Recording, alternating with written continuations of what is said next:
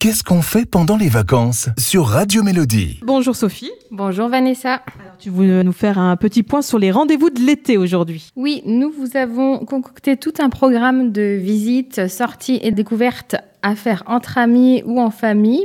Il y a des grands classiques hein, comme euh, la visite de la basilique Notre-Dame à Saint-Avold ou encore la fabrique des très célèbres macarons de Boulet.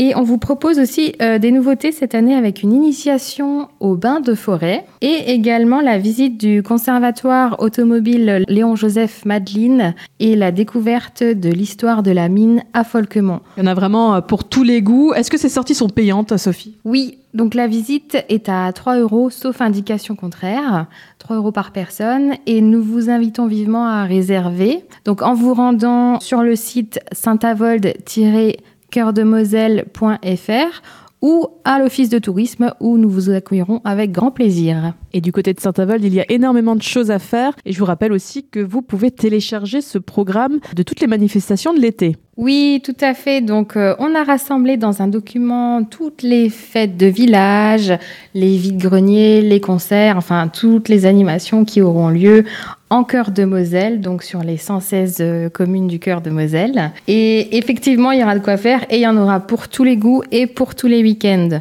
Donc, euh, vous pouvez retirer ce calendrier des manifestations à l'office de tourisme à Saint-Avold ou le télécharger sur notre site internet www.saintavold cœur de Moselle.fr dans la rubrique téléchargement. C'est noté Sophie et vous retrouvez toutes les informations évidemment sur notre site radiomélodie.com. Merci beaucoup Sophie. Merci Vanessa.